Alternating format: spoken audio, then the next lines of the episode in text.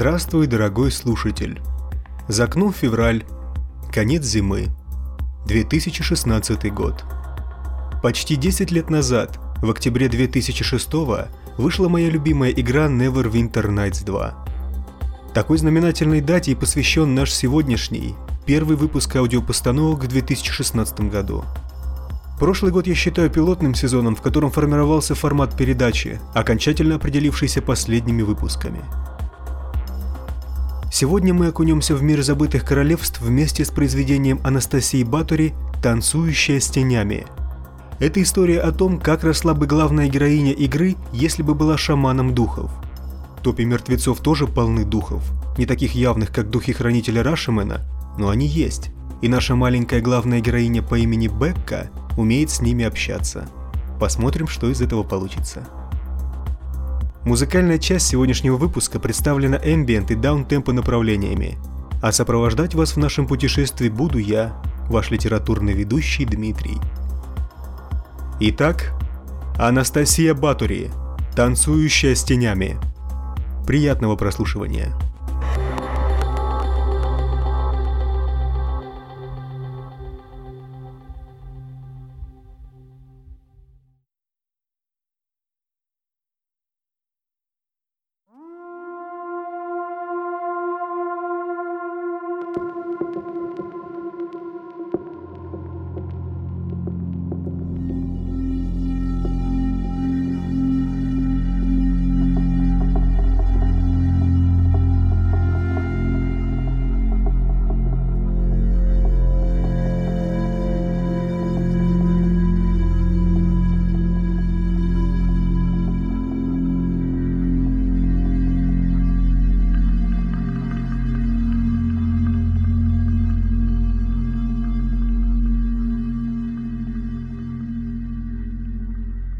Дейгун Фарланг часто думал о том, что дети, рожденные в гаре и дыму, обманувшие саму смерть, это особенные дети. Дети, которые видят больше, чем другие.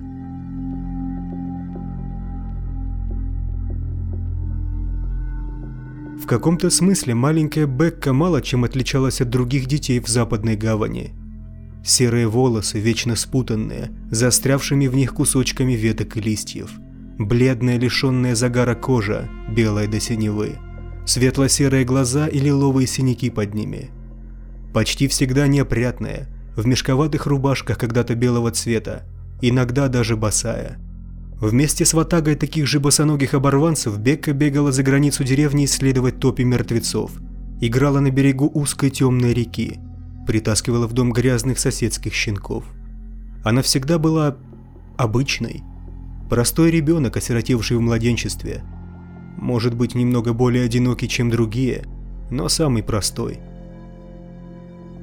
Ровно до того момента, когда местные стали шептаться о том, что приемная дочь Дейгуна разговаривает с невидимыми людьми.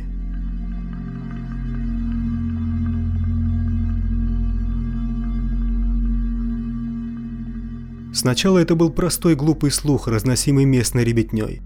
Мол, видели вчера у реки, как Бекка болтает будто сама собой, и глаза у нее закатились точно у мертвой. Потом заговорили и взрослые. То наткнутся на танцующую девочку в топях, то увидят возле своего дома с открытым ртом и каким-то припадочным выражением лица. Бекку стали сторониться. С ней больше никто не играл, даже такие обычно верные друзья, как сиротка Эми и неловкий уволень Бивил Старлинг.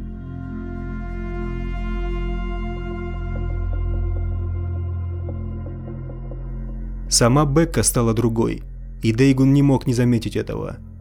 Кожа ее побледнела, лицо осунулось, отчего глаза стали казаться больше. Очень часто девочка замирала на ровном месте, уставившись в пустоту перед собой и беспомощно открыв рот, после чего, пошатываясь, пыталась сесть где-нибудь в углу. Бекка стала часто пропадать в топях мертвецов. Сначала на день, потом на несколько дней а по ночам Дейгун слышал, как из комнаты дочери доносится приглушенный шепот, а иногда смех.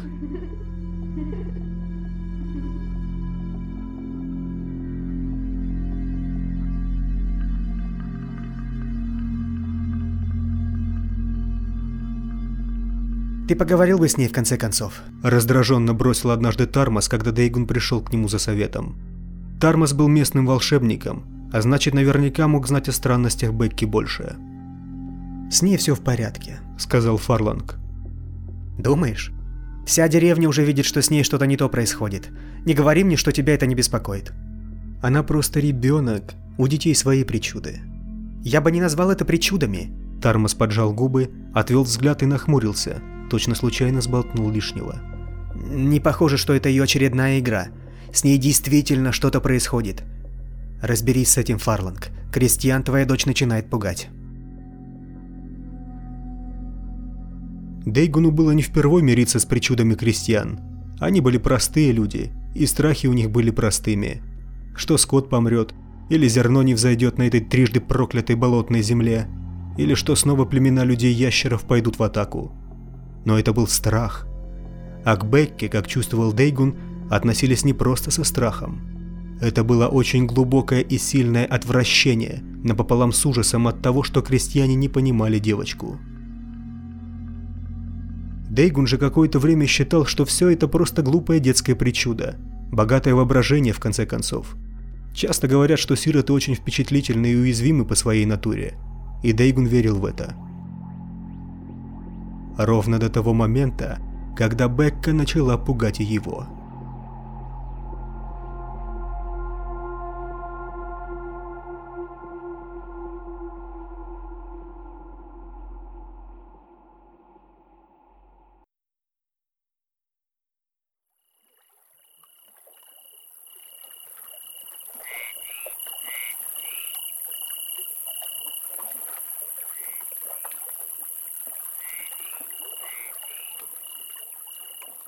Тот день Дейгун возвращался с охоты. Солнце уже клонилось к горизонту. В топях сумерки наступают мгновенно. Еще секунду назад слабые лучи солнца освещали бесконечные разветвления топких тропинок, а через одно биение сердца топи накрывали обманчивые серые сумерки, быстро сменяющиеся влажной и душной темнотой.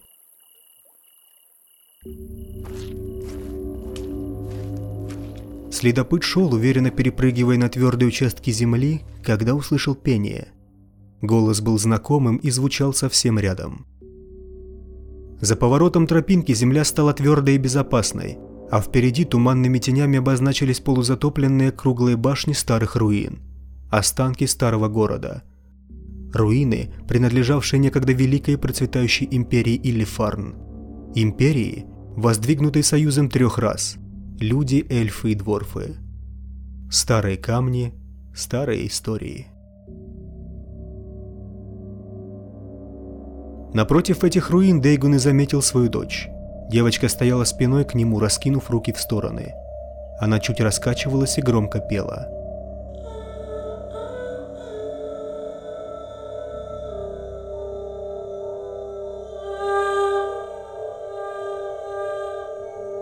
Слова были незнакомыми, мотив тоже. В деревне таких песен не знали.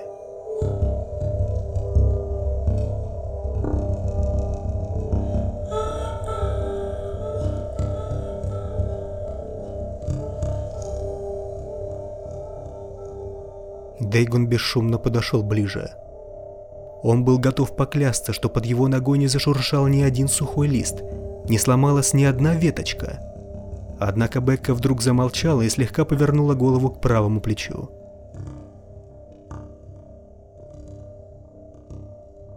«Отец», — как-то безучастно произнесла она. «Дочь?» — отозвался Дейгун. Девочка даже не обернулась. Одежда ее вся была вымазана в болотной грязи. В грязи были также и серые, точно седые волосы.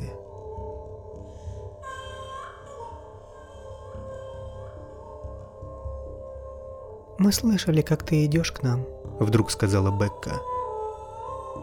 «У них хороший слух. Не хочешь сказать мне, кто это они?» «Они стоят за твоей спиной».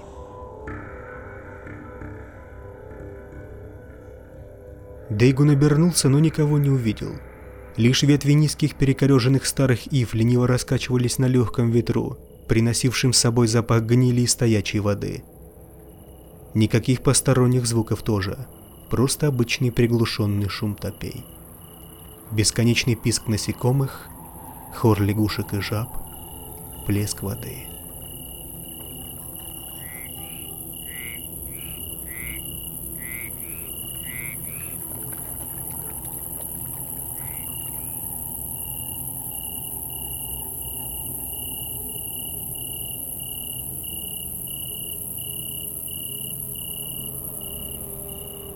Там никого нет, дочь.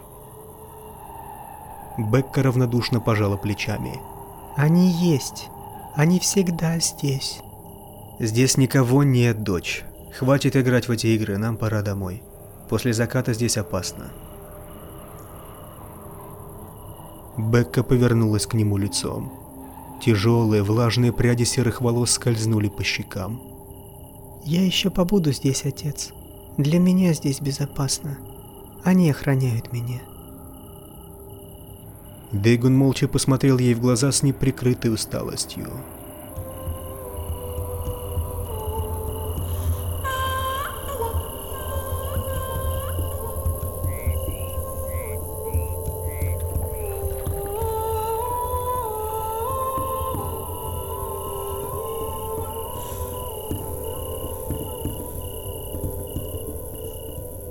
Он действительно невыносимо устал от крестьян с их бесконечными суевериями и страхами, от своего бессилия попытаться наладить с этими крестьянами хоть мало-мальски нормальное общение. Нельзя сказать, что у него не получалось. Крестьяне ценили его как великолепного следопыта и главного охотника, но в остальное время держались в стороне. Он был эльфом, следовательно, он был чужим. Таким же чужим, каким до сих пор оставался волшебник Тармас. Таким же чужим, какой сейчас была для них Бекка. Хватит, Бекка, хватит этих глупостей. Ты не маленький ребенок, чтобы верить в вымышленных друзей. Они не вымышленные. Покачала головой девочка. Она нахмурилась. На щеках ее вспыхнул лихорадочный румянец, как и всегда, когда Бекка злилась. Они настоящие, и я их вижу. Кого? Кого именно ты видишь? Бекка нахмурилась. Взгляд ее стал задумчивым. Разных. В смысле, они все разные. Иногда я вижу людей, которые умерли здесь. Они часто плачут в глубине болота. Иногда вижу эльфов. Они поют грустные песни. В руинах их больше всего. Они все время бормочут про войну. Некоторые играют в загадки. Загадки на числа. Один – это жизнь. Два – это один. Три – вести. Четыре – следовать. Пять – это природа. Шесть – это плетение. Семь – это тень. Восемь – это ты. Девять – это я. Голос девочки на миг сорвался и перешел в едва слышное бормотание. Она запустила руки в волосы и потрясла головой. Дейгун же снова глубоко вздохнул и выдохнул. «Хватит, Бекка, мы идем домой».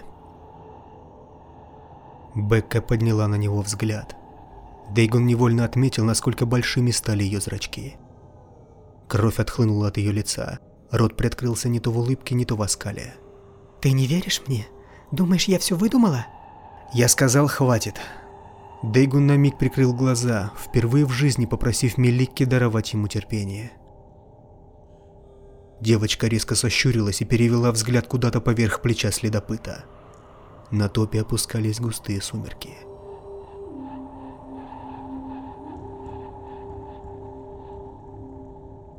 Как она умерла, Дейгун? Что? Как она умерла? Та женщина. Золотые волосы, синие глаза. Шейла.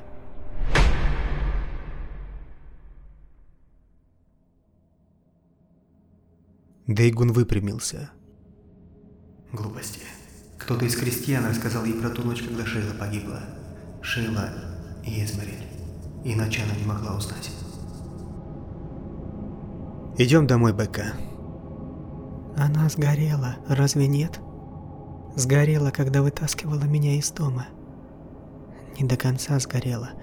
Она была еще жива, когда ты нашел ее. Ты пытался ее спасти. Стало холодно, хотя в топях всегда царила теплая духота. Дейгун молчал, не в силах отвести глаз от дочери. Она снова принялась раскачиваться из стороны в сторону. Глаза ее будто поблескивали в сумерках. Она была еще жива. Она говорила с тобой. Сказала, не уходи. Мне так страшно умирать одной.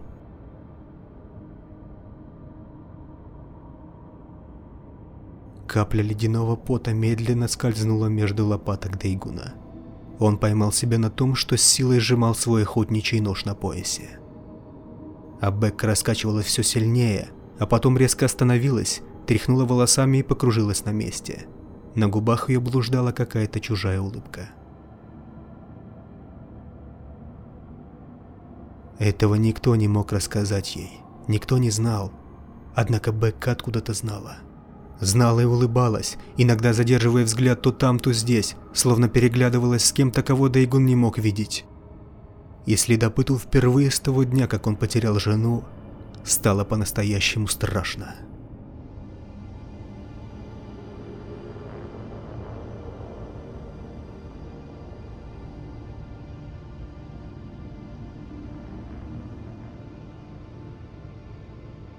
Ты все еще не веришь мне, отец? Тихо спросила Бекка. Тени сгущались, вытягивая последний серый свет из воздуха. Дейгун сделал пару шагов назад, точно дистанция могла ему помочь в чем-то. Вернуть себе хоть часть самообладания. Сбросить с плеч этот липкий страх, что почти осязаемым полотном окутал его. Откуда ты все это узнала? Она сама сказала мне. Это женщина, Шейла. Она всегда за твоей спиной. Она ведь обещала тебе однажды, помнишь? Она всегда за твоей спиной. Всегда, всегда, всегда. Глядя на бледное лицо своей приемной дочери, Дейгун понял, что она действительно пугает его. А Дейгуна в жизни пугало мало вещей. И Бекка пугала. Тем, что Дейгун не мог увидеть, с чем столкнулся, и не мог ничего сделать с этим, только смотреть. И слушать. Девочку, которая разговаривает с душами, что застряли в этой мертвой земле. Девочку, что подошла ближе и взяла следопыта за руку, крепко сжала тонкими пальцами. Непривычное касание. В их маленькой семье не прижилась потребность в физическом контакте друг с другом. Никаких объятий, никаких касаний, даже мимолетных. Я напугала тебя, отец. Дейгун покачал головой, глядя сверху вниз на ее сунувшееся бледное лицо с резкими острыми чертами. Ладонь ее была холодной. Нет, дочь. Помедлив, следопыт опустился на корточки так, чтобы его лицо было вровень с лицом Бекки. Он немного помолчал, осторожно выбирая слова, чтобы не обидеть девочку. «Но я хочу попросить тебя об одолжении. Ты сможешь сделать то, о чем я тебя попрошу?» Бекка нахмурилась. Странные бледно-серые глаза смотрели пристально и внимательно. Девочка быстро кивнула. «Я верю в то, что ты видишь, дочь. Не понимаю, но верю. Однако я не могу сказать того же об остальных жителях гавани. Тебе следует быть осторожной. Не нужно говорить с, с ними в присутствии других людей. Ты понимаешь почему?» Бекка поджала губы и снова кивнула, дав понять, что понимает. Затем снова посмотрела куда-то в сторону, чуть прикрыв глаза, точно прислушиваясь к чему-то одному ей понятному. И Дейгун мог поклясться, что увидел, как длинные волосы, что спадали ей на плечи, шевельнулись. Точно кто-то невидимый провел по ним рукой. «Мы обещаем», — сказала она наконец. Она отняла руку и отвернулась от следопыта.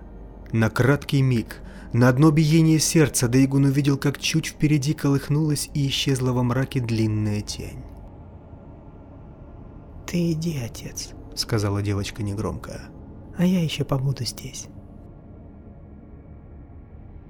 Дейгун не стал возражать. Он отправился назад, с небывалым трудом сдерживая шаг, подавляя желание побежать прочь. А Бекка осталась за его спиной — маленькая фигурка в серой темноте с распростертыми руками и запрокинутой головой.